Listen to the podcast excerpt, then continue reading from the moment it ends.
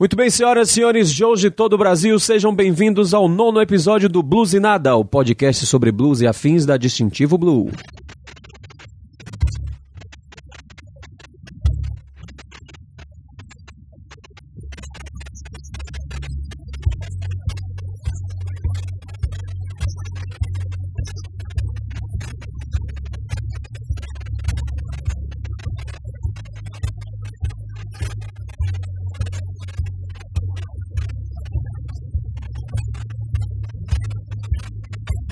E ao som de Eric Clapton, vamos começar nosso episódio. Eu sou Malfória, vocalista da Distintivo Blue, direto de Vitória da Conquista, sudoeste da Bahia. Um frio miserável que tá fazendo aqui. E esse mês o podcast com a participação mais do que especial. Temos aqui direto de Nova Iguaçu, Rio de Janeiro, Leonardo Nascimento, autor do nosso especial semanal da África para os Estados Unidos e o mundo blues, uma viagem musical. Tudo bom, jovem? Como é que você tá aí? Um calor? Tudo bem, Gil? Muito, muito calor, muito, muito, muito frio, na verdade, né? Aqui no Rio, nesse inverno. Um abraço aí a todos, bom estar aqui com todos vocês. Aqui na Bahia, quando eu falo também das temperaturas que rolam aqui na minha cidade, todo mundo fica assustado. É, no momento estamos aqui com uns 15 graus, mas de madrugada ele desce aí abaixo de 10, 9, e a previsão para esse ano 6 graus. Nossa. Aqui no Rio nós não estamos tanto assim, né? Mas vai estar muito frio para um carioca, né? Muito frio. Lembrando que o Blues e Nada é o podcast sobre blues e afins da Distintivo Blue, como já falei. Se você ainda não assina o feed, vá lá em Blues e Nada, bluesinada com z.com.br, tem todos os episódios. Todo dia primeiro a gente lança um episódio novo com alguma temática diferente dentro do nosso universo bluseiro. E agora também já vamos para esse mês, vai sair a terceira edição do Audiofilia Blues e Nada, que é um spin-off. A gente traz um álbum preferencialmente do blues brasileiro, explica um pouquinho, fala um pouco sobre o trabalho do artista e toca ele na íntegra para você conhecer, compartilhar e ajudar a fazer o blues brasileiro crescer. Não se esqueça disso. Sem mais delongas, Léo, se apresente. Quem é Opa. você, velho? Como é que você chegou até a gente? Como, como isso aconteceu? como é que É. sua relação com a música? Vamos fazer uma- um, um tratado aí da sua vida agora. vamos lá, vamos lá, falar um pouquinho. Bem, eu sou Leonardo Nascimento, como o Diogo já, já mencionou, de, de Nova Iguaçu, no Rio de Janeiro. E sou um apaixonado pelo blues. Na verdade, eu comecei pelo blues sem saber que era blues, né? Depois Uhum. a gente pode falar um pouquinho mais sobre isso. Comecei na música através do blues, através de Steve Ray Vaughan, né? E desde então, a partir daquele momento, eu comecei a me interessar por, por música, comecei a estudar. Eu nasci numa, numa família de músicos, tanto a parte, a parte paterna quanto a materna. Mas a partir de Steve Ray, a primeira vez que eu conheci o Steve Ray, não sabendo que era Steve Ray, que era blues, me apaixonei pela música e estamos aí até hoje, né? Então hoje já andamos um pouquinho, já caminhamos um pouquinho na área musical. E como que eu conheci vocês, né? Isso, é, isso é interessante. Nas minhas pesquisas sobre blues, conversando com os artistas do gênero, pesquisando via internet, sites especializados, aí encontrei vocês, entendeu? E estamos aí mantendo essa relação que pra mim tem sido muito boa, né? Conhecer mais artistas, mais amantes do estilo, né? Isso pra mim é muito bom. Conhecer mais bluseiros e ficar também antenado no site, nos podcasts. Tô antenado aqui do Rio também, tá bom? é. É show de bola. Assim, todo dia eu descubro um pessoal diferente em algum lugar, às vezes até improvável. Improvável assim, né? Pra quem tá de longe. É igual Uhum. quando alguém pensa que tem alguém fazendo blues também na Bahia, falar ah, improvável, mas na verdade todo mundo tá longe do Mississippi, né? É verdade, Tanto verdade. faz a região que a gente tiver, a gente tá longe da raiz do mesmo jeito. É verdade. E é interessante que assim, o, o blues, como não é um, como é um estilo de, de nicho, né? Ele não tá na televisão, não tá na- nas principais rádios, embora ninguém Uhum. ouça muito rádio hoje em dia, mas não tá.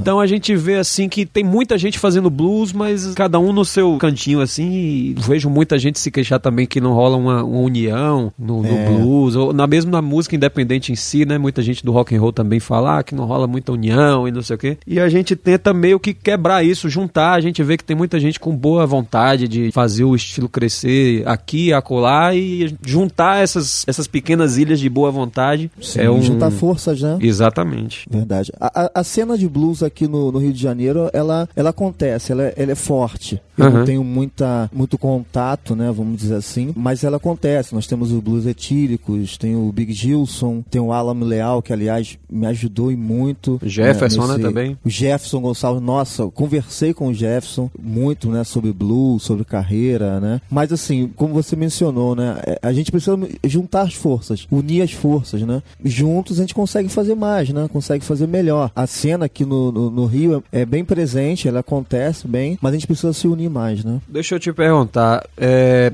Bom, eu não conheço o Rio, né? Mas, é, assim... o convite você... está feito, hein? é, claro, tá claro. Quando eu for por esses lados aí, não tenha dúvida que eu vou bater na sua porta e lixar o saco.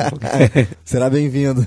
Mas, assim, o blues aí no Rio, ele é, assim, acontece mais na capital ou você vê, também vê um cenário acontecendo no, no interior, assim? Como é o interior? Ele é muito... Ele é mais independente da capital ou ele é mais vinculado mesmo? Sim, então, o, o blues aqui no Rio, ele está mais voltado para a capital, mas também acontece fora da capital, inclusive comigo, né? Uhum. Porque eu não moro na capital, a minha cidade não é na capital fluminense, né? Que nós usamos uhum. esse termo. Eu sou da Baixada Fluminense, um pouco afastado do centro. Então, de carro, da minha cidade para o centro, eu gastaria em torno de uma hora de viagem. Claro que tem os problemas de trânsito, isso aí pode se transformar em três, três quatro horas, né? uhum. isso, isso, acontece. Mas acontece, acontece sim, fora da capital acontece, mas o mais forte está no centro da cidade, né? Zona Sul, Niterói também, que não é centro da cidade, é um, é um município colado com a capital, né? Fluminense. Uhum. Acontece muito também em Niterói, inclusive tem festivais de blues em Niterói, entendeu? Mas acontece bastante. É mais presente, né? Essa cena bluseira aqui no Rio, mas na capital mesmo. Seria falta de educação perguntar a sua idade?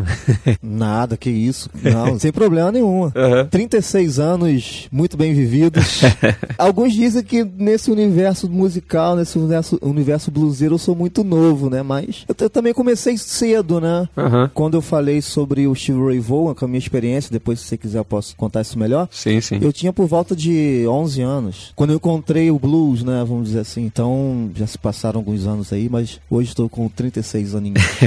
eu faço essa pergunta não por falta de educação, mas é um, assim, é um hábito de historiador, né? Eu não sou historiador de profissão, mas eu sou de formação. Então a primeira Sim. coisa que eu faço quando, principalmente quando eu tô conversando com alguém sobre música, é perguntar a idade dela, até mesmo para eu ver se as referências são mais próximas às minhas e tal. Pelo, você é dois anos mais velho que eu, então a gente tem ah, mais ou sim. menos viveu mais ou menos o mesmo período musicalmente falando, assim, né? O que passava uhum. na, na, na, mídia foi mais ou menos a mesma coisa para mim e pra você. Então aí eu já traço aí o, a direção da conversa. Sim, já se situa, né? Já me situa, exatamente. Você falou que sua família é musical, né? Eu vi na introdução do, do seu trabalho que você conheceu mais a música na, na música de igreja, não é? Sim, sim. Seus pais tocavam na igreja? Não, a, a minha mãe, até hoje, né, ela trabalha com música na igreja, uhum. cantando em corais. Eu via, por exemplo, na minha infância, minha mãe tocando teclado em casa, tocando piano, né? E ouvindo também, cantando as músicas, né? Então isso me influenciou bastante. Dentro da família, aí família e familiares, né? Uhum. Então sempre tiveram pessoas ligadas à música, profissionalmente ou não, sempre tiveram pessoas ligadas à música, né? Como a minha mãe, eu falei, mas a minha irmã também, que é mais nova que eu, ela sempre cantava na igreja e canta, na verdade, né? Então eu cresci vendo isso, né? Uhum. Por exemplo, uma coisa que é muito forte na nossa família até hoje são os encontros, né? Dia das Mães, Dia dos Pais, aniversário aniversário de alguém, né? Então, dentro da, da minha família, nesses nossos encontros, eu conheci muita coisa. Conheci Beatles, Rolling Stones, uhum. é, música chamada erudita, é, chorinho, samba. É muito presente isso na nossa família, né? Recentemente, por exemplo, tive aniversário, tivemos aniversário de um tio uhum. e nós ouvimos, cara, vários álbuns dos Beatles, né? Então ouvindo direto Beatles. Então isso desde a minha infância, isso vai influenciando, né? E também por, por ver as pessoas tocando, né? Eu vi aí meus primos, meus parentes, né? Tocando seu violão, tocando o seu teclado, minha mãe, como eu falei, né? tocando teclado, piano. Uhum. Então isso sempre me influenciou. E a questão na igreja igreja também, né? A igreja também é um centro de formação muito forte até hoje, né? Quando eu falo igreja, eu tô me referindo, no meu caso, à igreja protestante, mas a igreja católica também, né? Uhum. É um centro de formação muito grande, que ela trabalha muito com música, né? Então eu via as pessoas mais velhas tocando seu violão, tocando outros instrumentos, cantando, então aquilo sempre mexeu muito comigo, né? Então esse foi o ambiente onde eu cresci, né? Show de bola. Realmente, a igreja é uma das melhores formas de se introduzir uma criança à música, né? Sim. E sim. essa questão que você falou aí das reuniões de família, com esse hábito de ouvir, de tocar, isso aí é bem interessante, assim. É um processo de educação musical mesmo Sim, que deveria certeza. acontecer em todas as famílias, né, velho? Isso aí é um é. negócio que engrandece o ser humano, não tem como negar. Verdade. Por exemplo, na minha família eu conheci Led Zeppelin, sem saber que era o Led Zeppelin. eu não sabia, né? Eu ouvia e depois eu ouvindo as músicas eu sabia reconhecer, mas não sabia que aquilo era o Led Zeppelin. Uhum. Então assim que aconteceu. É, eu também tive isso com meu tio, minha mãe aqui. O meu tio ouvia muito Dire Straits, né? Aquela guitarra ah, de Mark Knopfler lá, tanto que hoje, uhum. até hoje ele ainda é meu guitarrista favorito. E assim, é, na época que porque morava todo mundo na mesma casa e quando eu era adolescente, meu tio, minha mãe, já cada, cada um já com sua família constituída, eu fui ouvir de novo essas coisas e ver aquele flashback, né? Tudo, sua infância volta toda e foi bem, bem legal esse, esse processo de redescobrimento do que eu já ouvia, eu conhecia muita coisa e não fazia ideia do que era. Sim, Exatamente sim, como você falou aí, Led Zeppelin também. É, passei muito por isso, muito por isso. É, é conhecer as coisas sem saber o que, que é. É, depois Depois é- que você conhece, sabe o nome, né? Você dá nome aos bois, quando a gente, como a gente É, fala. exato. né? Aí você reconhece, ah, então é aquilo que eu tava ouvindo. e daí você vai buscando outras coisas, né? Isso aí é, como eu falei, é educação musical, mesmo que inconsciente. sim, sim. E agora é, é a responsabilidade de fazer isso também com os que estão chegando, né? Aham. De passar isso à frente, né? Uhum. E a guitarra, como é que você chegou à guitarra? Então, musicalmente falando, tudo pra mim teve o start, o botão de start foi Steve Ray Vaughan. Aham. Me permita contar um, rápido as palavras, Claro. né, como aconteceu. Então eu tinha por volta de 11 anos e a nossa igreja ficava assim uns 4 quilômetros da nossa casa. Eu lembro que num domingo à noite, a minha irmã, né, mais nova, ela ainda andava com a minha mãe, né? Uhum. E eu, por ser homem, talvez, ela já, já me soltava um pouquinho mais, né? Então, um certo domingo à noite eu falei assim: ah, mãe, eu- hoje eu queria ir embora sozinho. Ela, tudo bem, meu filho, pode ir. E eu fui na frente. Quando eu cheguei em casa, eu não lembro por que, que meu pai não estava em casa, mas quando eu cheguei, eu liguei a televisão, daquela onda de ficar passando os canais, e de repente eu passei num canal, né? O que me prendeu a atenção, eu vi um camarada branco, Nem um pouco discreto. nem um pouco discreto, tocando, guitarra, cantando, um baixista do lado, um baterista, num clima assim meio, meio pub, sabe? Aham. Eu não, sa- não sabia de nada do que que era, do que estava acontecendo naquele momento, né? Uhum. Mas aquilo me chamou a atenção, eu falei, nossa, que legal. Cara, eu fiquei assistindo aquele programa, que depois eu, eu vim saber o que que era, todo, assisti tudo, cara. Aí Uhum. fiquei assistindo, nossa, que legal, eu quero fazer isso. Achei muito interessante. Então assisti todo aquele programa, aquele domingo, e terminou o programa, beleza. No domingo seguinte eu fiz a mesma coisa. E aconteceu a mesma coisa. Eu fui pra casa, liguei no mesmo canal, aí já sabia qual era o canal. Você lembra qual era e o canal? de novo, é, pra nós aqui no Rio, nós chamamos de TVE, né? TV Educativa. Ah, sim. Não sei se vocês têm aí na, Tem também. na, na, na Bahia. Também tem, né? Tem, sim. Então é, é a TVE. Aí no segundo domingo, né? No domingo seguinte, a mesma coisa. E no terceiro domingo, a mesma coisa. Eu falei, nossa, cara, é isso que eu quero fazer. Aí, mãe, eu quero aprender a tocar guitarra, eu quero aprender a tocar guitarra, eu quero música. Eu já conhecia a música, né? Como, Aham. como falei, por causa da influência da- familiar e a influ- influência da igreja, mas não tinha nenhum despertamento, sabe? Ainda não tinha aquele, aquele chamado, né? Eu falei, Pô, eu quero, Sei.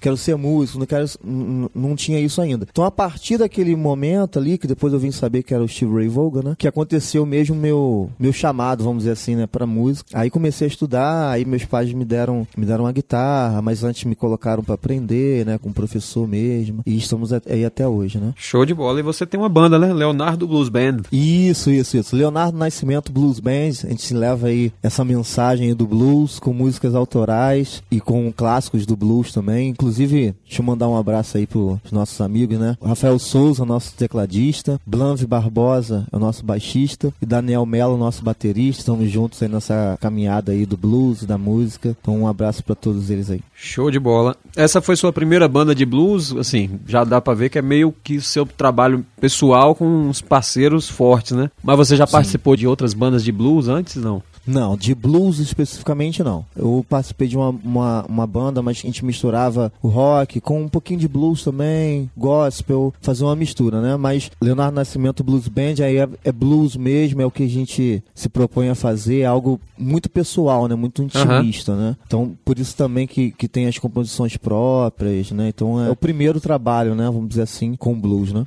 É como o meu também, a Distintivo Blue é minha primeira banda de blues, e aí já foi, de repente virou o trabalho da minha vida, né? sim, sim. É interessante, é interessante porque, por exemplo, eu curto muito é, o Eric Clapton, né? Aham. Apesar de ter começado com o Steve Ray, né? Mas eu curto muito o Clapton. Pra mim, pessoalmente, são dois ícones, né? Que são muito importantes na minha formação. O Clapton, por exemplo, tem uma história parecida com a nossa, né? Ele não começou no blues mesmo, né? Aham. Começou tocando outras coisas, apesar de ser um apaixonado por blues desde o início, assim como nós, né? Mas ele não começou tocando blues, né? Então ele passou lá pelo Yardbirds e outras bandas, né? Até mesmo o Cream, né? Não era só, Aham. não era blues mesmo, né? Mas depois que ele foi moldando até chegar no que pra ele é uma concepção mais próxima daquilo que queria fazer e quer, né? Porque ele segue aí na, na, na carreira, segue na vida. Então tem uma, uma história um pouquinho parecida, né? Engraçado que na biografia dele, o tempo todo a gente vê meio que outros estilos puxando ele e ele meio que ficando revoltado, né? Ele, não, eu quero tocar blues, vocês estão querendo fazer coisa demais, não, eu quero blues. E o cara botou pé firme mesmo, que gostava era de blues, mesmo que todo mundo puxasse ele para outras coisas, mas. É, é verdade. Inclusive, assim, é, só pegando um gancho aí, Aham. esse livro dele, a autobiografia, Aham. cara, eu li esse livro três vezes. Eu tenho aqui na minha casa e eu já li umas três vezes eu recomendo para todos. Que, assim, não, não é só uma autobiografia do Clapton, né, do Eric Clapton, mas é, seria até uma, uma autobiografia do próprio blues, né, porque trata muito Aham. do estilo, né, fala muito do- dos heróis deles, né, dele, no caso, né, do Eric Clapton, Robert Johnson, Muddy Waters e outros, né, que agora falhou a, a memória, mas fala muito disso, então é, é bacana, assim, esse livro é totalmente recomendável, né, pro pessoal que quer conhecer um pouquinho mais sobre blues, claro que tem outros livros, mas esse livro do Clapton é interessante. Mas assim, o que eu queria destacar dentro disso que você falou Uhum. é que tem uma parte do livro que ele fala sobre isso, né, que ele se tornou um purista, né, cara? Tudo que não era blues, ele tinha tipo uma, Ele rejeitava naturalmente. ele né? rejeitava. pois é, e eu, e eu, assim, eu, eu percebi que eu cheguei nesse momento, sabe? eu faço assim, hoje em dia, né, trabalhando profissionalmente com música, a gente não lida só com blues, né? Aham. Apesar de ter a, a banda, né, Leonardo Nascimento Blues Band, mas como profissionais a gente trabalha com N estilos musicais, né? Hoje, por exemplo, eu estava num ensaio de música brasileira, só música regional. Sei. Tocando baião, coco, shot, enfim, a gente trabalha com música, né? Não somos Aham. bluseiros e só trabalhamos com isso, né? Então temos outras coisas. Mas assim, aquela veia do blues, né, cara, ela fala, ela fala muito alto, né? Ela é muito presente, né? Na, creio que com você também, entendeu? Então eu me identifiquei muito com esse pensamento do Clapton, né? Quando ele fala que ele era um purista e tudo que era de fora do blues ele tinha uma certa aversão, né? É, na verdade, assim, né? Uma pessoa como, como Clapton, como B.B. King também, você pegar um livro biográfico de um cara desse, inevitavelmente vai ser um livro sobre a história do blues, né, velho? Porque a, a história Sim. desses caras, assim, se confunde com a do estilo. Você pegar a biografia de Muddy Waters mesmo, não tem como você distinguir, ah, isso é a história do blues, isso é a história do cara em si. Porque a história do É. cara é a mesma, né? Sim, é, eles viram quase que um praticamente um sinônimo, né, de Exato. de blues, né? O B.B. King, por exemplo, eu assisti até recente um documentário sobre ele, é A Life of Riley. Sei, Eu sei. Não lembro nome- agora bem o nome. É esse mesmo. É isso, né? Uhum. Então, mas fala sobre blues, cara. Fala sobre blues. E a história do cara se meio que entra na história do gênero musical, né? Tão enraizado que o cara está no, no, no gênero, né? No estilo musical. Aham. né? É como você falar, por exemplo, de samba carioca e não falar de cartola, né? É bem por aí. Verdade. Ou falar de música nordestina e não falar de Luiz Gonzaga, não tem como. O cara é a Verdade, história né? da- do estilo. Esse livro de É, Clapton aí, eu, eu tenho uma relação meio estranha com ele, porque eu assisti, eu li uma vez só, acho que em 2010, eu peguei emprestado no meu guitarrista na época, li e tal, Uhum. beleza, depois falei, vou comprar esse livro. eu já tentei comprar esse livro umas quatro vezes, sempre dá algum problema, ou com a loja, que eu compro- tento pela internet, né? Ou com correio, ou com a loja, ou com cartão, sempre dá um problema assim. Não consigo comprar esse livro. Ainda bem que você já leu, né? É, eu já li. Até Menos que eu mal, lembro, lembro até bastante coisa dele, porque geralmente eu esqueço as coisas depois de um tempo, eu tenho que ler de novo. Mas assim, o livro é muito bom. Como eu já falei, li umas três vezes. Li a primeira vez é por questões de pesquisa mesmo, né? Aham. Na época eu tava fazendo o trabalho da conclusão da faculdade, então precisava ler. E como sempre me interessei muito pelo Clapton, aí descobri esse livro e fui ler. As outras duas vezes por interesse próprio mesmo, por revisar, fuçar um pouquinho mais, conhecer um pouco mais a história. Então, tirando as partes que pego ali, vou consultar alguma coisa, pô, ele fala do seu Aham. quê, entendeu? Vou procurar alguma coisa. Ele cita um artista aqui que eu não conheço muito, não vou ali pegar, entendeu? Então fica como consulta também, né? É, esse livro é interessante. Ele não é aquele livro chato, né? É aquele livro que você lê, quando percebe já tá na metade, quando vê já tá quase acabando. Ele é um, um livro bom É. de se ler, não é, não é maçante, né? Muito bom, muito bom. Beleza, você já puxou o gancho aí para sua pro seu TCC, né? Você é graduado em música pela UFRJ, não é isso? Isso, que é a Universidade Federal daqui do Rio, né? Aham. Conte aí sobre, sobre sua experiência na faculdade. Eu vejo muitos músicos, assim, como diz na carteira da UMB, né? Músico prático.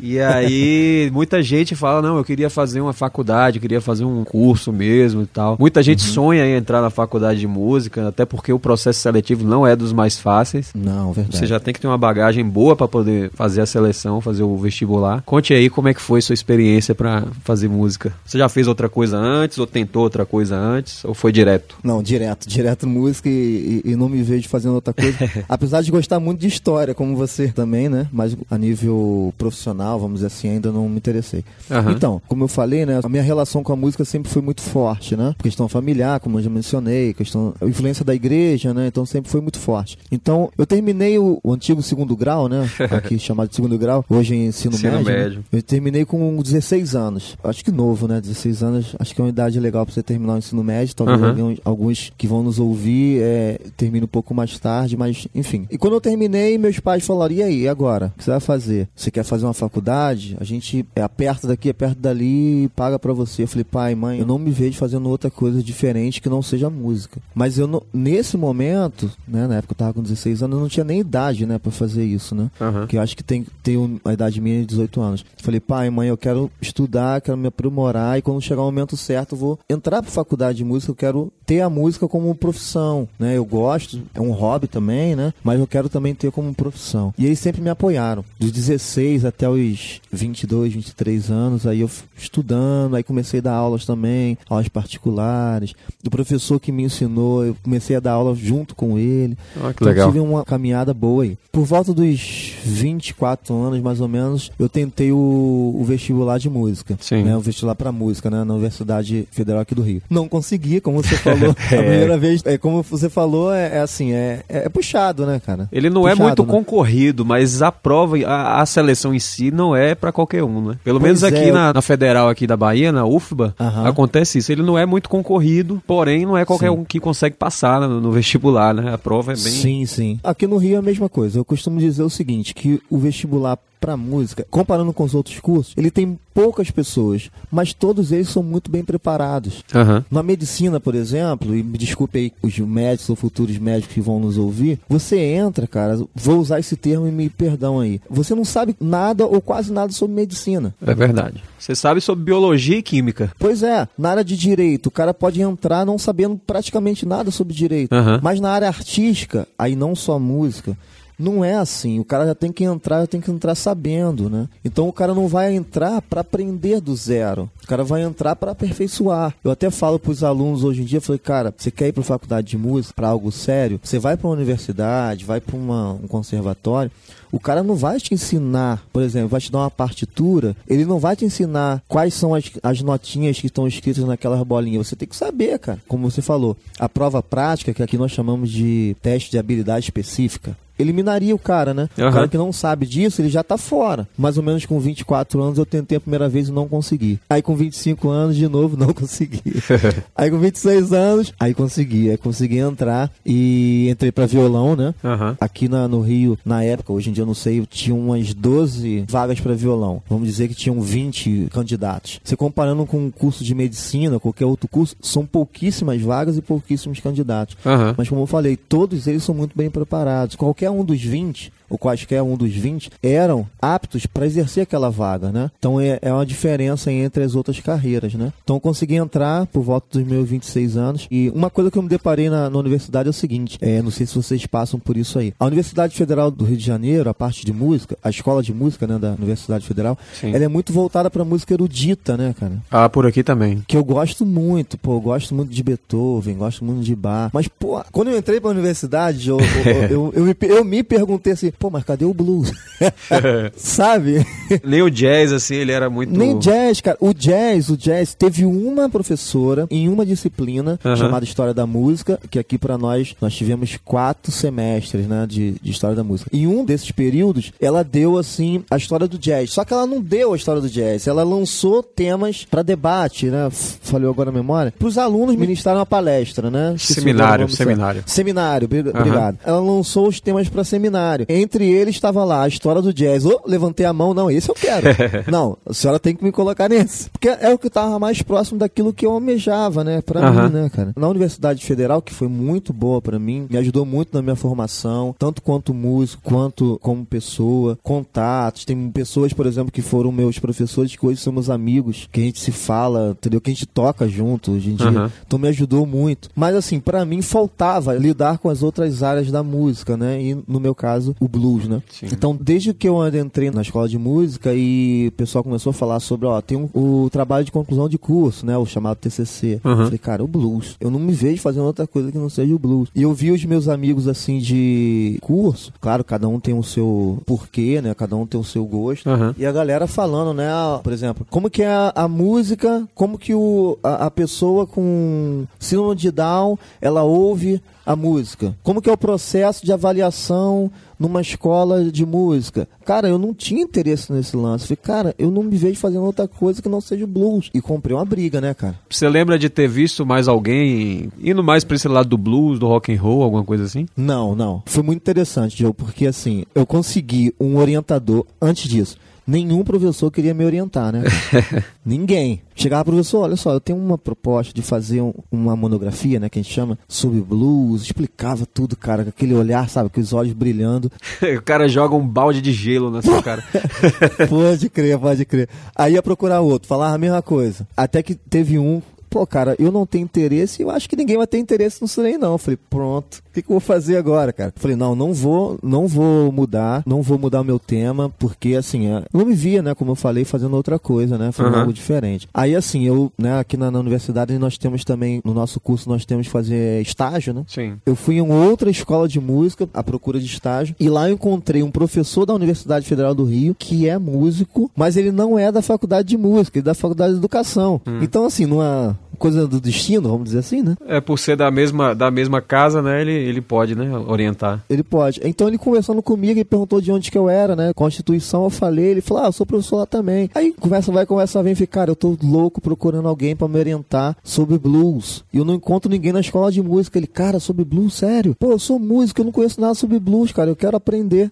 Eu falei, pô, cara, beleza, eu te ensino, você me orienta. Aí ele, pô, fechado.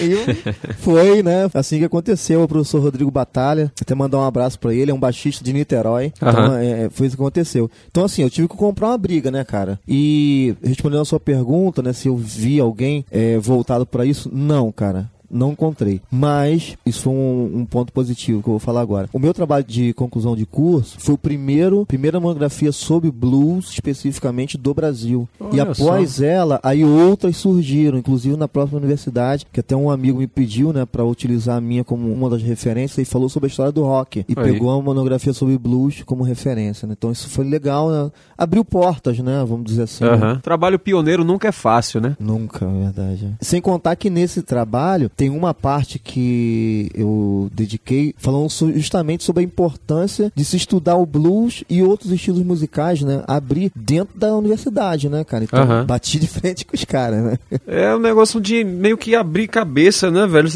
A gente em Sim. pleno século XXI ainda tem algumas coisas que são da mesma forma que eram nos anos 80, 70, sei lá. Né? Essa Verdade. questão de conservatórios, por exemplo, que só abordam a parte erudita e ignoram a parte popular. Isso ainda acontece muito, é estranho. É, mas isso é- eu vejo que é cultural, né? Você. Por exemplo, pegar os americanos, lá eles não têm essa, essa questão, né, cara? O mesmo cara que toca lá o, o ragtime no piano, ele vai aprender os minuetos de bar.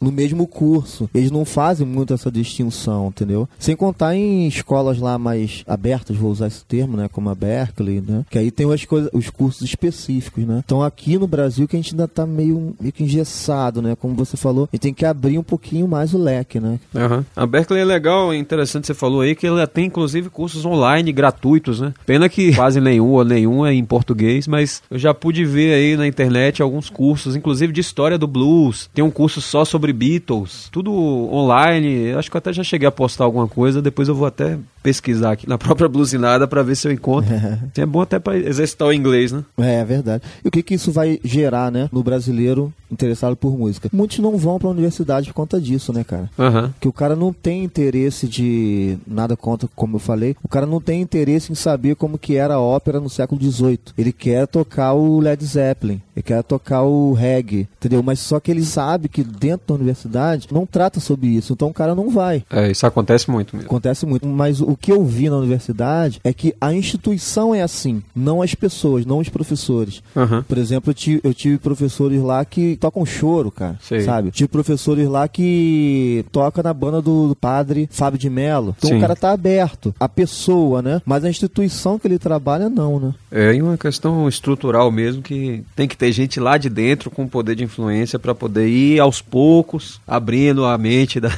da instituição. Isso aí não acontece só aí no Rio, não. Aqui também é do mesmo jeito. Acho que no Brasil todo é assim. É, infelizmente.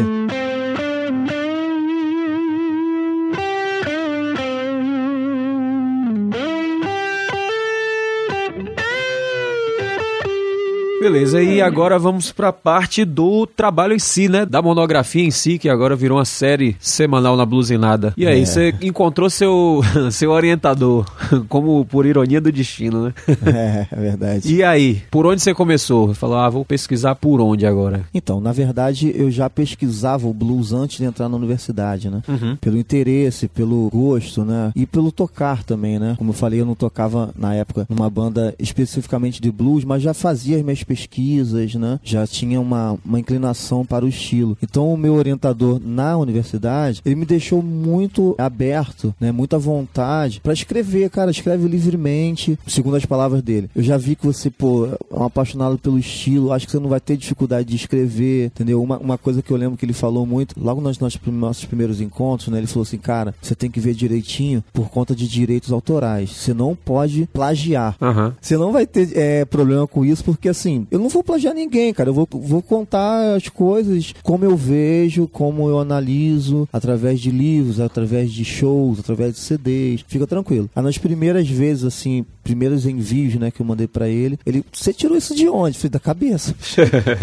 da cabeça. Claro, né, baseado em livros, em shows, né, experiência, tocando, né.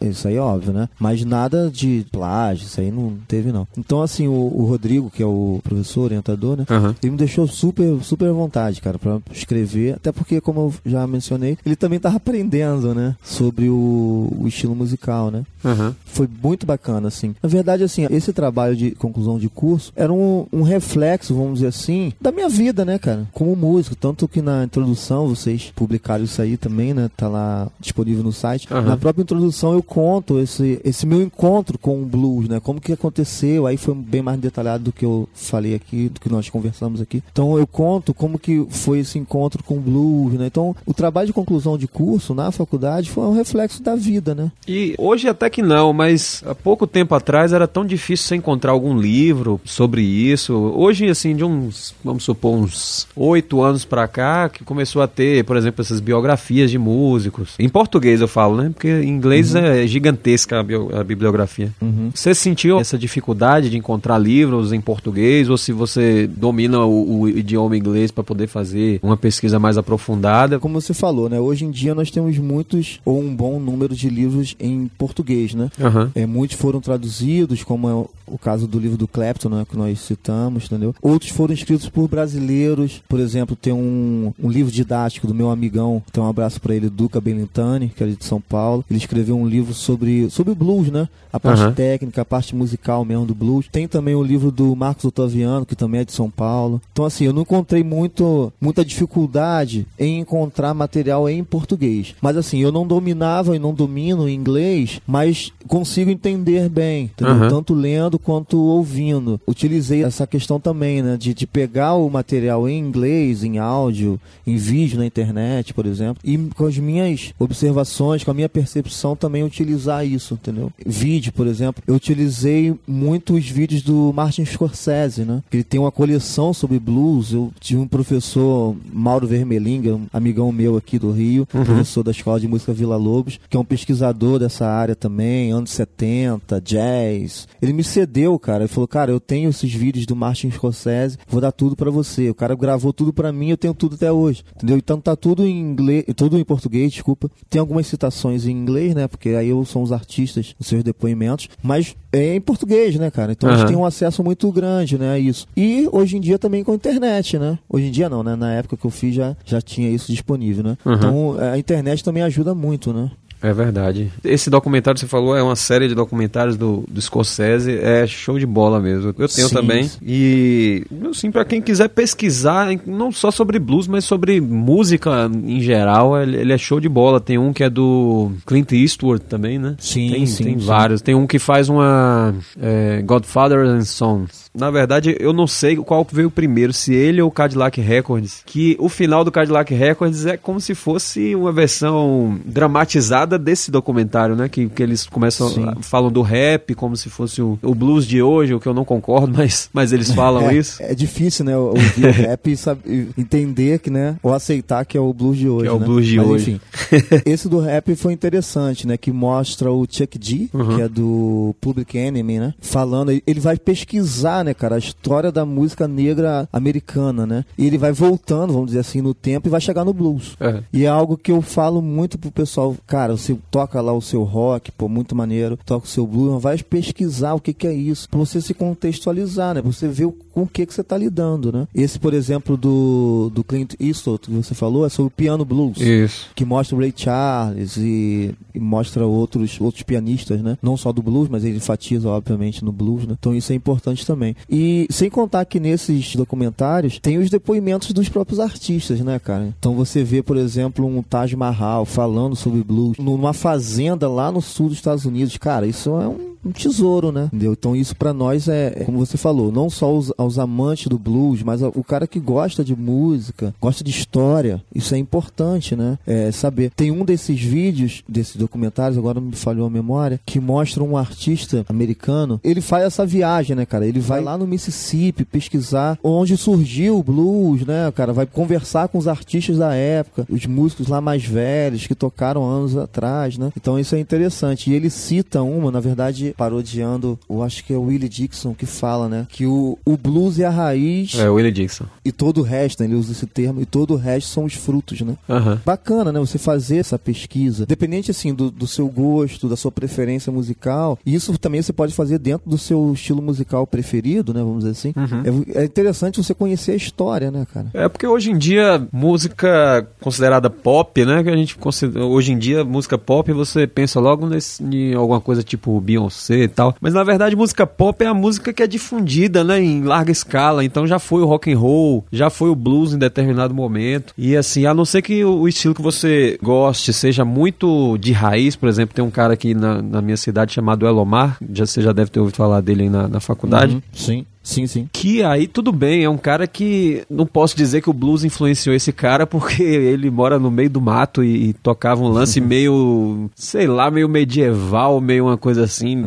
catingueira também, tal. Beleza, uhum. um cara assim, tudo bem, mas tirando esses exemplos assim extremos, não tem como você fugir na música pop do blues, do rock and roll, de alguma coisa assim. Sim. O funk sim, também, sim. tudo tudo realmente veio do, do, do blues, a música pop uhum. que a gente conhece, não tem como para onde correr. Então, quando você pesquisa uma coisa dessa, você está pesquisando a história da música em geral, não tem para onde correr. Sim. E você está investindo na sua formação como músico, né? Como uhum. pessoa também, claro, né? E como historiador, né? Coisa que o pessoal lá fora faz muito, né, cara? Por exemplo, o Clapton, né? Que a gente citou. Uhum. O Clapton, pô, pesquisou a vida do Robert Johnson, pesquisou a vida do Muddy Waters. Pô, ele encontrou com o Muddy Waters, né, cara? Se não me engano, ele tocou com o Muddy Waters. Uhum. Agora me falou a memória. Com o Rolling Wolf também, ele tocou. Pô, imagina as conversas conversas que ele teve com esses caras, né? Baby King nem se fala, né? Que era amigão, né? Eles eram muito amigos. Uhum. Então a gente tem, assim, que aproveitar essas oportunidades, né? Coisa que aqui no, na minha pesquisa, sobretudo aqui no Rio e em São Paulo, né? Que tá mais próximo aqui pra mim, conversei muito, cara, com Jefferson Gonçalves, com Alamo Leal, com Duca Belintani. Uhum. E assistindo, né, cara? Eu assisti, por exemplo, o Blues Etílicos, festivais de, de blues aqui no Rio, em Rio das Ostras, que é muito famoso, sim, né? O Festival de Jazz e Blues Rio das Ostras. Na época, época, graças a Deus, o Sesc aqui no Rio, ele fez um festival de blues, foi muito bacana. Tinham artistas brasileiros e americanos, não sei se tinham de outro país, mas americanos eu lembro que tinha. Sim. Então isso assim, por mais que, como você falou, a música pop, ela seja difundida em larga escala, o blues também tem, né, um pouco assim de difusão, mas basta você ir atrás, né, cara? Não vai cair do céu, você tem que procurar. E o que eu achei interessante é que um vai chamando o outro, né? Exato. Vai ligando ao outro, né? Vamos dizer assim, né? Então, por exemplo, Duca Belintani, ele é amigão do Jefferson. Pô, o Duca tá lá em São Paulo, cara. Eu tive que ir lá em São Paulo, literalmente falando, conhecer o Duca Aham. e pra saber que o cara é amigo do Jefferson Gonçalves que tá aqui no Rio, mais próximo de mim. então tem uma ligação. Coisa que o Hendrix falava muito até na literatura sobre ele, tem isso, que ele acreditava na ligação entre os músicos, né, cara? Eu tenho pensado muito nisso, né, cara? Nessa ligação que o músico tem com o outro, né? Sim. Tanto quanto musicalmente falando, quanto espiritualmente falando, ele citava isso, né? Aham. Então o Hendrix pensava muito nisso. Fora isso, aquela questão de, assim, aquela pesquisa que fala que você tá a 6 graus de distância de qualquer pessoa do mundo, né? Já ouviu falar dessa aí? Já, já. Que se você pegar qualquer pessoa, você tá a seis pessoas de, de distância dela. Uma conhece a outra, que conhece a outra. Eu fiz esse exercício algumas vezes e realmente, às vezes até menos. tipo, pra chegar, eu lembro quando eu fiz, pra chegar em Barack Obama. Aí eu falei, ó, eu conheço Arthur Menezes, né? Aquele guitarrista de Fortaleza, Sim. que agora tá lá em, nos Estados Unidos. Não é mesmo? É, Legal. já tem um bom tempo. E ele tá destruindo.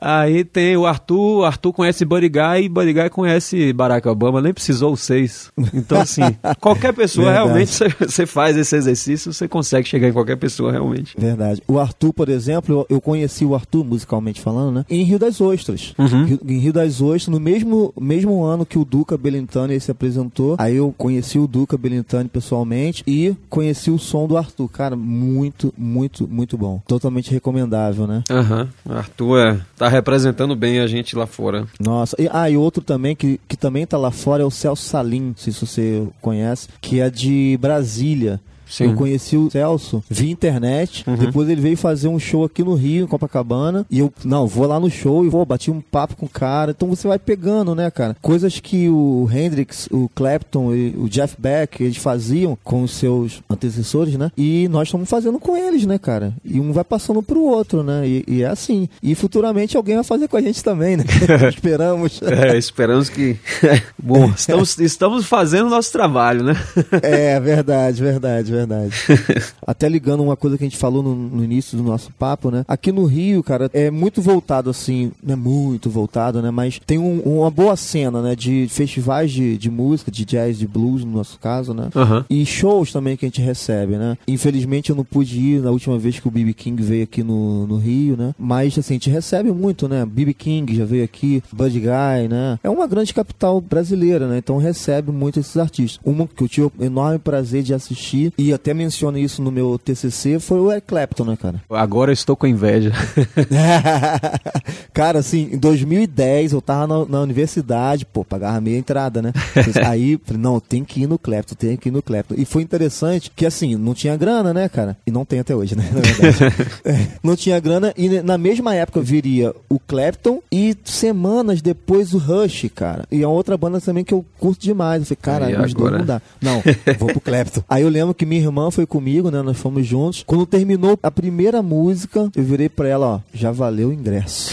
Já Não valeu. o Clapton Cara, não tem demais, preço, cara. né, velho? Não tem, não tem, não tem, cara. Assim, é uma grande aula, é uma grande. Como você falou, né? Você mencionou agora há pouco. O cara vira sinônimo de blues, sinônimo de música de, de boa qualidade, né? Então é algo que, assim, você não pode perder essa oportunidade. Claro que tem a questão financeira nossa, né? Aham. Mas, assim, o quanto nós pudermos fazer pra estar próximo desses caras, pô, cara, é maravilhoso, né, cara? Realmente não tem preço, né? Eu passei, por exemplo, uma situação parecida quando eu fui ver Chuck Berry lá em São Paulo. Fui, peguei um busão e fui sofrendo até, até São Paulo. Assisti o show longa, do. né? Pô, nem fala. Acho que é 30 horas de viagem. Nossa.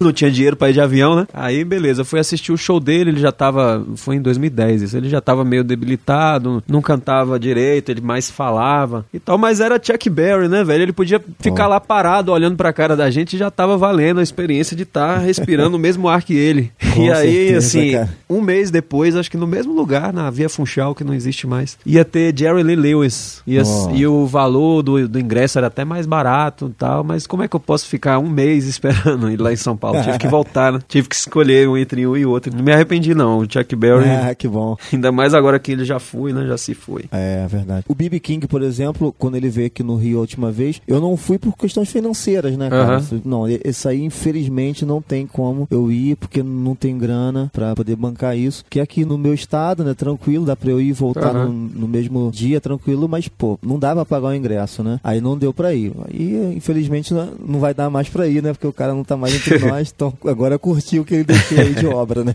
BB King eu vi lá em Brasília, foi outra epopeia, né? Ó. De carro pra Ó. Brasília. Nossa, pense aí. Você tá cheio de aventuras, hein, cara? não, mas foram, foram essas e não teve mais nenhuma loucura dessa, não, porque ah, tá. fica pra contar pros netos, né? É verdade, as nossas histórias, nossas aventuras.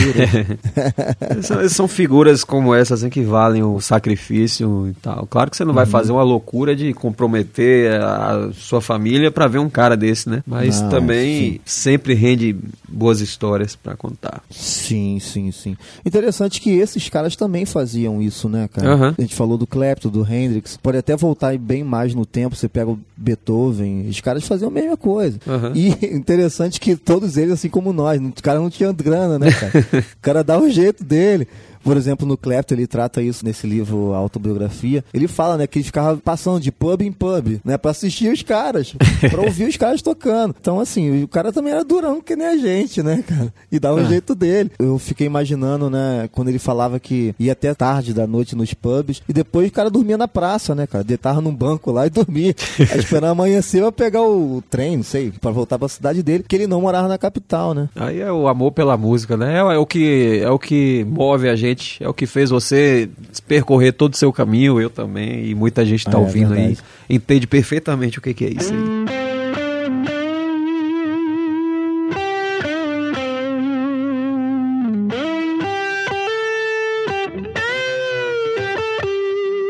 Meu TCC, ele se propõe a falar sobre a história do blues, como eu falo, a história e suas histórias, né? Aham. Histórias de, do gênero em si e história dos bluseiros, né? Dos bluesmen, né? Dos músicos que são voltados para esse estilo. E também, além de falar sobre a história e as histórias, também entrando em algo mais musical, né? Falar sobre a estrutura do blues, a harmonia do blues, a escala do blues, os estilos que eu chamo de subgêneros, né? Como que é o blues de Memphis, o Memphis Blues, o Texas Blues, Chicago Blues. Ele se propõe a falar sobre isso tudo. E também uma parte importante que até já mencionei aqui no nosso bate-papo, que ele faz uma, uma proposta, né? Uma sugestão, né? Do blues e os outros estilos musicais entrarem nas universidades brasileiras, né? A importância que isso tem de continuar assim com a música erudita, como as universidades brasileiras elas tratam até hoje, mas também abrir para outras coisas, né? Talvez pô, falar sobre o rock, sobre o blues, sobre o jazz, sobre o samba, sobre a bossa nova. Pô, Universidade de Música no Rio não fala sobre bossa nova, cara, sobre samba. É verdade. Então, esse trabalho de conclusão de curso, ele se propõe a falar sobre isso também. Claro que no meu caso, falando sobre blues, né? Que é, uma, é a questão do gênero que eu tava abordando, mas também deixando aberto aos outros estilos, né? Por exemplo, uma universidade de música aí na Bahia, falar sobre os ritmos nordestinos, pô. Isso é importante, né, cara?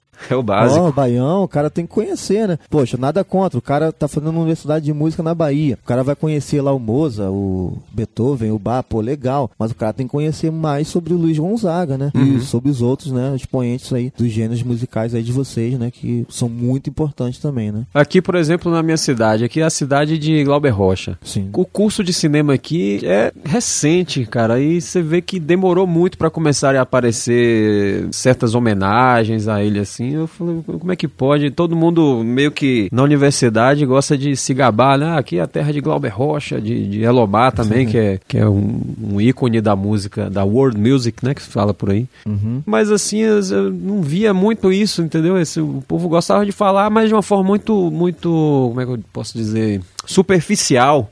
Não existiam estudos sérios sobre esses temas, assim. Quando eu saí da faculdade, saí em 2009, ainda não tinha muita coisa feita. Hoje já vi que já estão produzindo algumas coisas, mas mesmo assim eu vejo uma coisa muito tímida. Aí eu penso, meu lema, né? Se você não faz por você, quem é que vai fazer? Então a, a é. cidade que é, por exemplo, no Rio, que o ícone é a bossa nova para o mundo inteiro, o samba, o samba de, do, do, carnaval, tem vários tipos de samba no Rio. Uhum. É aí que tem que ter a maior parte das iniciativas de estudos nesse sentido, em vez de ficar se prendendo a, a métodos assim, não vou dizer ultrapassados, porque não, não, não, não existe isso na música, mas assim, abrir uhum. mais a mente, né? Não ficar tão preso sim, àquela, sim. àquele ensino de música europeu de 1500, vamos dizer assim. É, verdade. É? que também é importante, mas tem a nossa cultura também, né? Claro. Cara? A gente não pode abrir mão disso também, né? Uhum. Coisas que eles lá fora não abrem mão, né? Como eu falei, né? No, nos Estados Unidos, o cara, ele estuda lá o Beethoven, o Mozart, né? O Bach, mas ele também estuda lá o gospel, estuda o blues.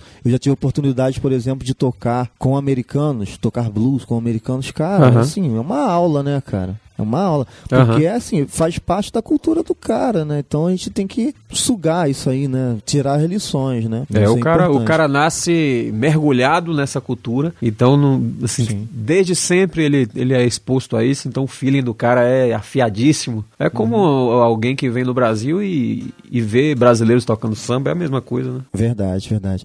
Mas, assim, Joe, seguindo na, na, na proposta do TCC, tem dois pontos importantes que eu gostaria de destacar. Sim. Ele também fala fala sobre como se aprende blues. É uma, uma pergunta interessante, hein? Como se aprende blues? E a gente tenta aí no TCC responder né, essa pergunta. É difícil, cara, é difícil. Claro que citando os mestres, né? O Clapton, por exemplo, ele, ele cita que ele aprendeu tudo ouvindo, né, cara? Ouvindo os discos, colocava pra ouvir, tocava junto. E eu ouvi muito isso. Imersão, né? Sim, sim. Eu ouvi muito isso dos artistas que eu conversei. Então, os caras não têm o, nada contra, até porque eu também tenho. É, os caras não têm um ensino formal de música, vou, vou utilizar esse termo. Uhum. Tá? Se você der uma partitura pro cara, o cara não sabe ler as notinhas, né? O BB King também não sabia, né, cara? Mas, pô, vai tocar como BB King, vai tocar com o BB King, nossa, entendeu? Então, é, o, o, TCC, ele procura é, responder essa pergunta, né? Pra orientar também, né? Como é que se aprende blues. E, conectando com essa pergunta, com essa parte do trabalho, é, aí eu deixo uma, uma sugestão de discografia, né? O cara que quer conhecer um pouquinho mais do estilo, o cara que não conhece, quer passar a conhecer, o que, que ele pode ouvir. Claro que isso é uma opinião pessoal e ninguém precisa concordar com isso. Talvez algum disco que você ou que as pessoas estão nos ouvindo é, mencionariam não estão ali, uhum. mas é uma sugestão, né? Então isso é é uma parte importante também do trabalho. Eu achei interessante no seu trabalho o seguinte, que ele realmente é uma obra perfeita para quem quer aprender, entrar no universo bluseiro, porque você coloca tópicos assim de forma bem didática, e aí a, a pessoa, ah, eu quero descobrir o que é o blues, ele pega o seu trabalho, dá uma lida e vai pesquisar em cima daquilo, ele tem um norte assim bem bem sólido para ele seguir, eu achei bem interessante isso. Perfeitamente Bacana. poderia estar na, na, na prateleira de qualquer livraria, junto com, por exemplo, aquele livro do Roberto Muguiar que todo mundo tem. Sim, sim. Sim, sim. Que inclusive eu utilizei como consulta, né? Uhum. E aí aproveitar até para lhe parabenizar pelo, pelo trabalho. Que... Ah, obrigado, obrigado, obrigado. Isso aí é assim, é, eu acho que o, o, o, parabéns, né, vamos dizer assim, não é só para o Leonardo, né? É para todos os bluseiros, né, brasileiros, né, cara? A gente tem aí, vou usar esse termo, né? Eu tô há pouco uhum. tempo, tem a galera que tá muito mais tempo que eu. Mas a gente tem aí, é, como o pessoal diz, né? Tirado água da, da rocha, né? Fala. É, leite de pedra a gente fala aqui. Leite de pedra, é verdade. é, então, assim, é, os parabéns não vai só pro Leonardo, né? Pra toda essa galera aí, né? Desde o início, quando chegou o estilo musical aqui, entendeu? E a galera que tá na luta até hoje, tem aí o Blues Etidos, que, se não me engano, tá com mais de 25 anos de carreira, sei lá. Por aí. Por aí. Muito tempo. Eu era criança, os caras já tavam, estavam tocando. Uhum. E é interessante como isso vai se passando, né, cara? Não há barreiras pra música, né, cara? Pô, o Blues Etidos começou, eu era criança, né, cara? Eu acho que eu nem sabia direito que era blues, né? E os caras já estavam na luta, né? Então, eu acho que esse trabalho, parabéns que você falou, né? Você parabenizando, vai para todos os bluseiros, né, cara? Todo mundo aí do Brasil que tá aí na luta, que ama o estilo, que quer jogar isso pra frente, né? Passar pelas outras gerações. Parabéns para todos, né? Verdade. Trabalho de formiguinha de cada um, aí no final o blues vai se mantendo vivo aí. É, verdade.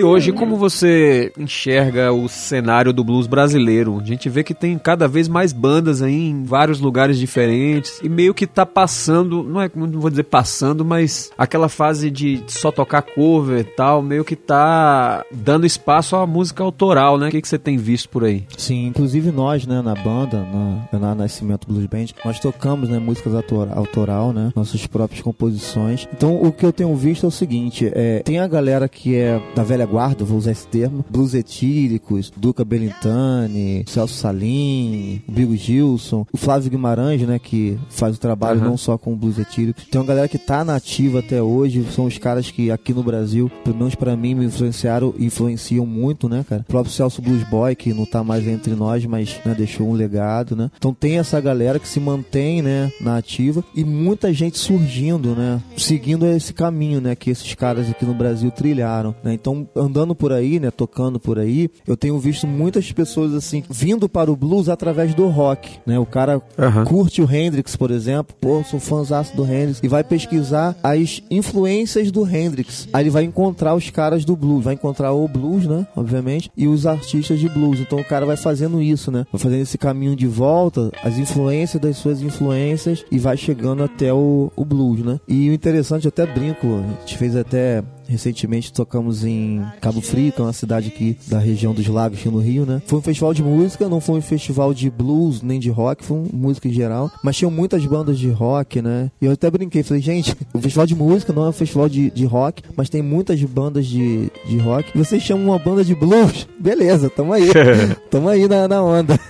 mas assim, a galera sendo muito receptiva, né, com a gente, tem recebido muito bem, né? Então é, isso pra gente é importante e ver que tem mais pessoas que ama esse estilo, né, cara? Cada vez mais a gente vai conhecendo as pessoas, né? E também através da internet hoje em dia, né, cara? Você, por exemplo, você entra é, em redes sociais, por exemplo. Você entra lá nas redes sociais, você tem páginas, grupos especializados. Que aí você vai encontrar os caras da velha guarda, né? Como usei esse, esse termo, e os caras da, da nova geração, né? Então isso é, é, importante, né? Como a internet, a rede social, ela tá aproximando né, as pessoas. Isso pra, pra é importante também. Verdade. Isso aí do, você falou interessante do, do, do blues lá no meio do rock and roll. Eu também percebo uma por parte do público geral que não sabe o que é blues mesmo. Talvez já tenha ouvido, por exemplo, em filmes, mas não, não tem uma, um conhecimento mais amadurecido. Uhum. O blues tem uma, uma qualidade sobre o rock que assim ele não é uma música agressiva para uma pessoa que, que não conhece, né? Um, por exemplo, você vai no, você vai tocar com sua banda, tem idoso, tem criança, aí todo mundo para e, e, uhum. e presta atenção, dança nas músicas mais mais agitadas e tal, coisa que às vezes o o rock and roll barra, né? Porque às vezes o rock and roll é meio agressivo demais para certas pessoas. Sim, sim. O barulhento demais, eu acho legal isso do blues. Uhum. Por minha própria experiência com a banda mesmo, tocando em, em lugares como você falou que não são específicos para blues e tem uhum. gente de todo tipo, uhum. que a receptividade pro blues é bem, bem interessante. Quando eu, a gente fez uma turnê, por exemplo, em 2014, que a gente foi tocar lá numa cidade chamada Souza, na Paraíba, hum. e um dos shows foi no meio da rua, armou o palco só pra gente na rua mesmo, bairro de periferia. Uhum. Então muita gente que nunca ouviu falar, aí você via as crianças, aí vinha os idosos assim, ia pra, pra frente do palco, eu falei, quem diria? Acho que se a gente tivesse tocando heavy metal, acho que não ia rolar muito isso, não. Verdade. E ainda tem a questão do, aliado a isso que você está falando, é a questão do rock, né, de uma certa discriminação, vamos dizer assim, né? Sim. Que o rock sofreu e sofre, né? Talvez por isso o rock and roll tenha um pouquinho mais de resistência, né? Da galera que não curte, obviamente, né? Uhum. O cara tá passando, por exemplo, vocês estavam lá na Paraíba e se fosse lá aquelas guitarras pesadas, nada contra, tá, galera? Talvez o cara tivesse uma certa aversão, pô, isso aí eu não curto não, entendeu? Uhum. Mas assim, com o blues, né, como você falou, já é diferente, né, cara? Ele consegue agregar, por exemplo, nós fizemos um show aqui na nossa cidade, Nova Iguaçu, cara, que os pais levaram crianças, eu lembro de ter três crianças, assim, aparentemente de 4, 5 anos. Cara, a gente tocando as crianças dançando, cara, na nossa frente. Dançando. Não tinha é. palco, não tinha palco, né? Era no chão mesmo, tá? A gente tava tocando ali e perto da galera. E assim, os pais ouvindo atrás, curtindo também o som e as crianças dançando, sabe? Então uhum. o blues tem essa, essa aceitação, né? Maior, vou dizer assim, comparando com o rock, talvez, como eu falei, por conta de um certo preconceito, né? Vamos dizer assim, que o rock sofreu e sofre, né? Quando eu já tive banda de rock and roll que tocava Led Zeppelin, Deep Purple, uhum. essas coisas. E eu lembro quando eu falava pra uma pessoa, ah, a pessoa falava, ah, você canta numa banda, é, eu toco, canto na banda de rock tal. Ela, aí a pessoa, a frase era essa, mas nem é aqueles rock pauleira, não, né?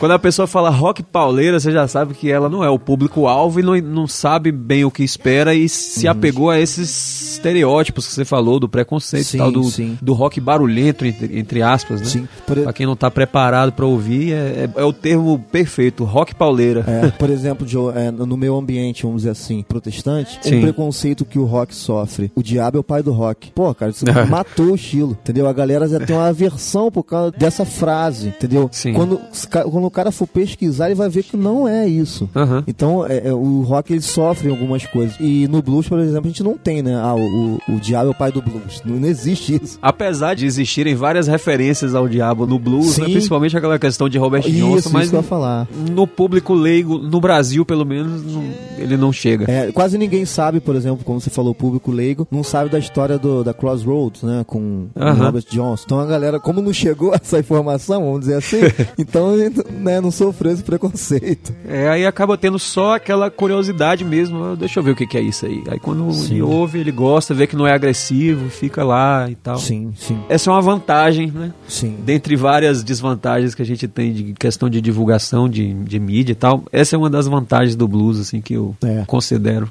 Verdade. que as bandas deveriam aproveitar mais. Verdade, verdade. E tem muita banda de rock conhecidas, vamos dizer, famosas, né? Quanto as bandas não famosas, vamos dizer assim, que tocam blues, né, cara? Que os caras, no, no, repertório do, do, dos caras, tem blues, né? Ali fica uma ponte pro cara fazer a pesquisa, né, cara? Pouco estúdio de música é esse, estilo musical é esse. Por exemplo, recentemente eu toquei aqui no, na escola de música que eu trabalho, nós fizemos uma, um evento, né? Uma celebração, vamos dizer assim, alusivo uhum. ao Dia Mundial do Rock, 13 de julho, né? Sim. E eu abri tocando Johnny B. Good, do Chuck Berry. Você falou do Chuck Berry uhum. agora há pouco. Então abri tocando é, Johnny B. Good. Quando eu terminei de tocar, a galera bateu palmas, legal. Eu falei, galera, que música é essa que eu tava tocando? De quem é essa música? A galera não sabia. Minto, tinha um cara, assim, de um pouco mais de idade, né? Falei, ah, isso aí é Chuck uhum. Berry. Falei, isso, isso é Chuck Berry. Então eu falei pra eles, galera, vocês curtem lá o Metallica, pô, legal, bacana, nenhum preconceito, também curto algumas coisas. Vocês curtem lá o Dream Theater, sei lá. Mas é importante você fazer essa pesquisa histórica, né, cara? Ver onde começou, a partir de que começou ali, né? Até porque, por exemplo, as pessoas que curtem essas bandas que você falou, às vezes nem imaginam, mas esses caras das bandas, eles ouvem o Chuck Berry, eles Sim, ouvem o, o B.B. King, por exemplo, ouvem uhum. Howley Wolf.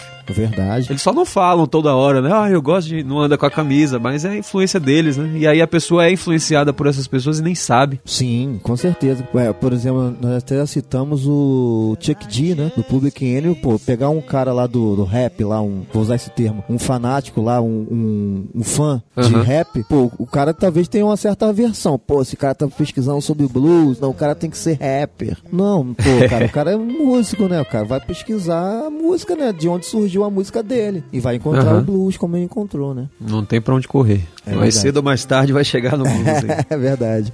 Aí faz valer a frase do Willie Dixon, né? O blues é raiz e todo o resto Exato. são os frutos. Né?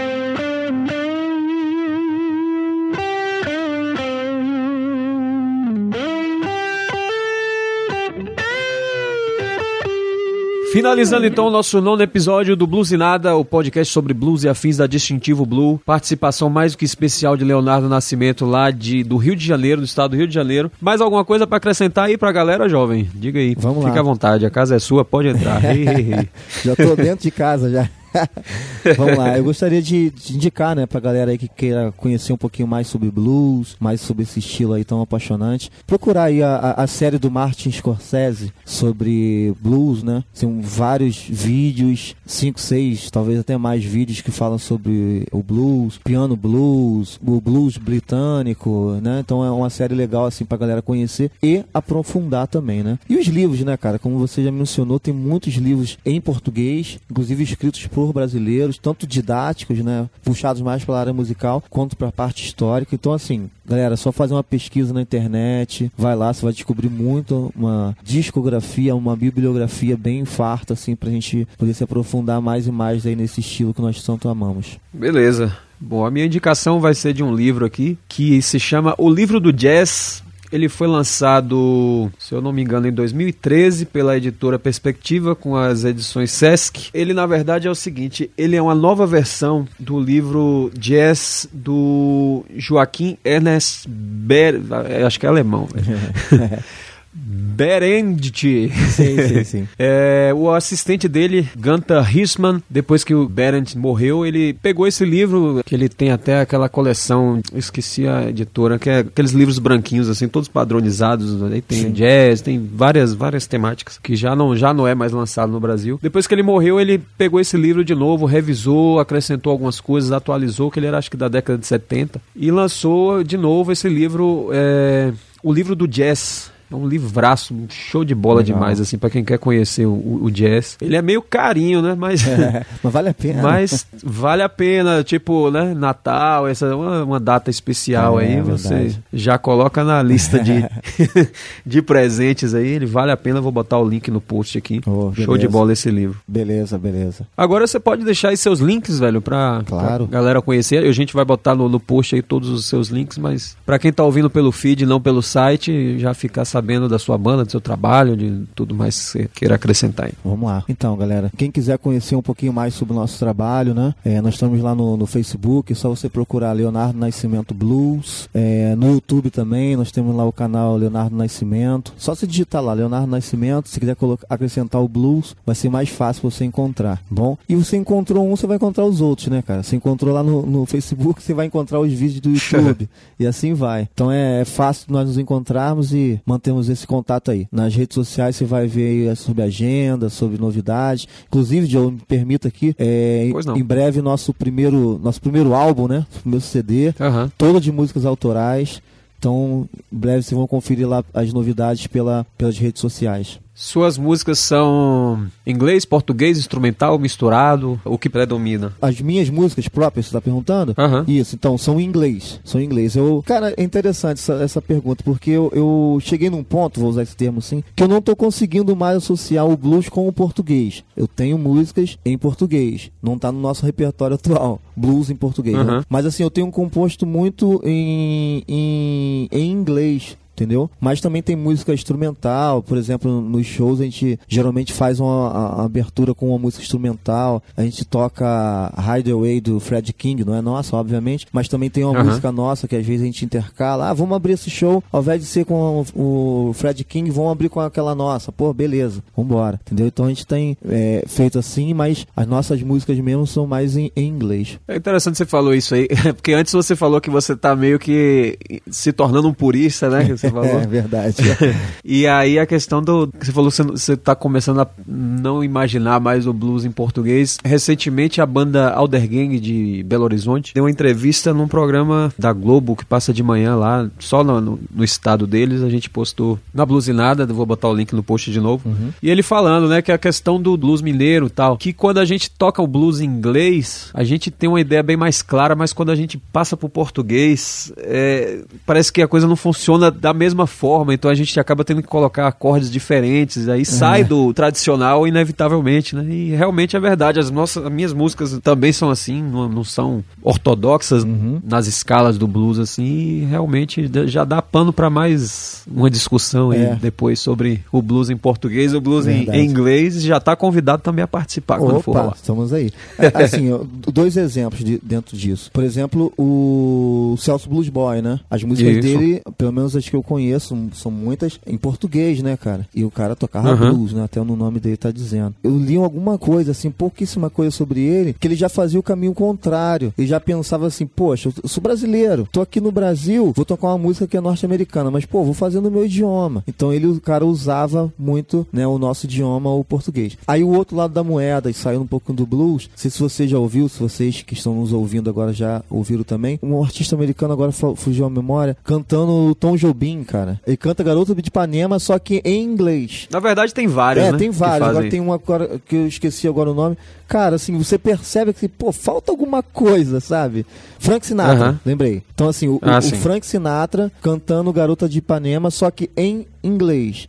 Cara, você percebe que tem alguma coisa que não é que tá destoando, sabe? Mas assim, aquele molho, aquele tempero, assim, tá, tá, tá faltando, né? Mas sim, claro que se envolve gosto, né? Então, tem, talvez algumas pessoas que estão ouvindo gostem bastante do Sinatra tocando essa música, cantando essa música e, e outras, mas assim, é uma, uma questão bem pessoal, né? Pra gente que conhece a, a, a versão original, realmente fica estranho, né? Fica. talvez para eles lá não, porque talvez não se familiarizaram, talvez não, realmente não se familiarizaram como a gente aqui, uhum. que é exposto constantemente a, a, esse tipo de música em português e tal. E o interessante também, assim, é o inglês que é utilizado no blues, entre aspas, tá, gente? É um inglês errado, uhum. né? Entre aspas. É o cara que não é letrado, né? Você pegar um branco, né?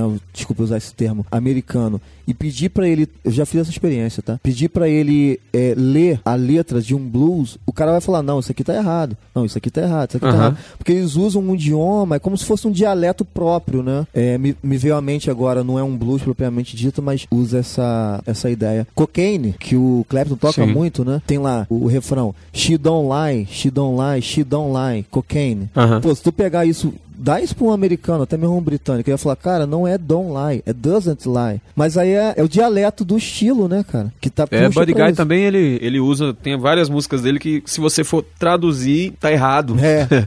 tipo, she is, ele usa she are, só pra rimar, entendeu? É, é um lance meio de malandragem, né? Verdade. Que, que, tem no blues e tal. E também tem a questão do sotaque, não só do dialeto em si, vamos, vamos dizer assim, mas o sotaque de cada lugar. É igual você pegar um gaúcho pra cantar Luiz Gonzaga é. e usar os termos caipiras que ele usava nas letras, vai ficar esquisito, vai, né? Demais. Ou como colocar um pernambucano para cantar um, uma música é, típica lá do sul do, do, Brasil, porque são extremos, né? Sim. Eu tinha uma experiência, Joe. Eu já fui ao Festival de Rio das Ostras com um americano, um amigo meu, uhum. Michael Blumer, músico também, né? E ele estava assistindo o Jefferson Gonçalves com o Rodrigo Nésio. Rodrigo Nésio é de é mineiro, né? Rodrigo Nésio do uhum. Condé e participação do Jefferson Gonçalves showzaço. Ele falava para mim, ele fala um português muito bem, né? Aí ele falava, nossa, eles estão usando um inglês muito estranho, muito diferente.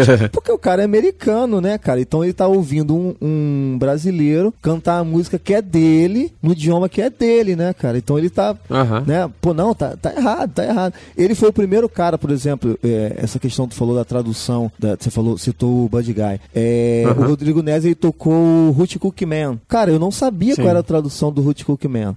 A gente tava ouvindo o Ruth Cookman lá com o Rodrigo Nese, pô, showzaço. Aí esse meu amigo vira, sabe o que é Ruth Cookman? Eu falei, não. Ele falou, cara, Ruth Cookman é o galinha, é o homem que é galinha. Eu falei, é mesmo, cara. É, eu sou o, como se fosse o, o, o safadão, né? Sim, o, sim. O, pegador, é, né? Pois é. Então ele foi o cara que falou para mim que aquilo ali significa, né? O cara que é o pegador, é o galinha, né? Como você falou, né? Entendeu? Então você vai procurar isso aí, é, é, é difícil, né? O cara que não é do meio, vamos dizer assim, dizer o que, que é isso, né? Inclusive, interessante, uma coisa vai te trazer na outra. Através do Michael mesmo, esse americano, ele recebeu um grupo de americanos aqui e eu tava nessa época fazendo a pesquisa, né, pro TCC. E ele falou comigo, ó, aquele camarada ali apontou para um colega dele, ele é do Texas. Conversa com ele. O sotaque, é, o sotaque do Texas é bem peculiar. Cara, pois é.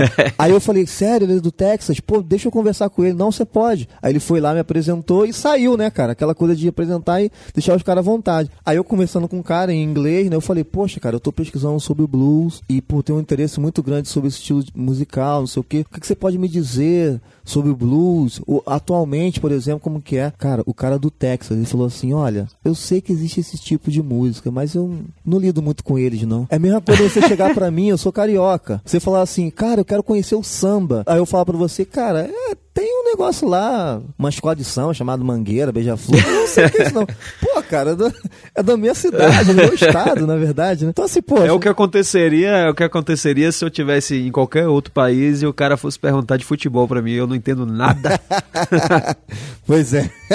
Você ia falar, não, tem uns camaradas lá, cara. Passa é, na televisão. Eu sei que tem, né? Mas não sei muito bem, não. Enfim.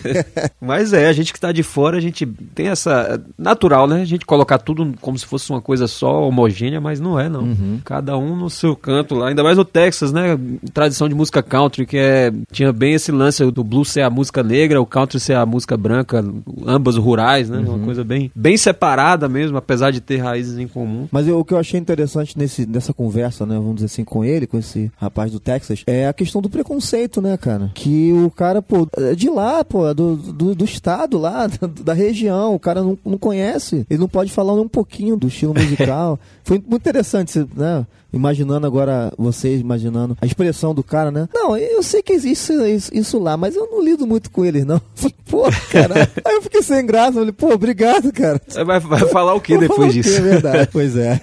Finalizando então esse episódio, a gente volta no dia 1 de setembro com o décimo episódio do Bluesinado. Quem diria? Dez meses fazendo podcast. É, Parece que foi ontem. Que beleza. e aí, Léo, eh, já está convidado quando eu vou passando para você as pautas. Quando você falar, ah, essa daí eu, eu quero participar. Opa. Aí a gente Beleza. Beleza? Beleza, eu te agradeço, então, cara. Eu que agradeço e você, se você que está ouvindo ainda não acessou o site bluesinada.com.br, tem lá a essa altura do campeonato, não nesse dia que a gente está gravando, a gente está gravando no dia 3 de julho, então vai demorar quase um mês para esse episódio sair, mas quando sair, provavelmente a série já finalizou, então vai estar tá aí todo o texto integral para você conferir, não vai ter que ficar esperando a semana passar para pegar a próxima parte. Confira aí o especial é, a a, da África para os Estados Unidos e o mundo, Blues, uma viagem musical, autoria do nosso amigo Leonardo Nascimento aí, que também já chegou aqui para complementar o raciocínio para a gente entender mais como é que surgiu o trabalho dele, né? Sim, isso aí, isso aí. Vai ser muito bom, galera, e a, depois a galera que quiser interagir, é, se não me engano eu deixo lá no trabalho também os meus contatos e também na rede social, né, como já falei, pra gente interagir aí, fazer crescer e amadurecer cada dia mais esse cenário do blues aí no nosso, nosso país. E agradecer a vocês, né? Ao Joe e todos da, da equipe aí, da Bluesinada. E vamos seguir firme aí nesse caminho e muito blues para nós. A gente que agradece. Então, até o próximo episódio. Valeu! Valeu!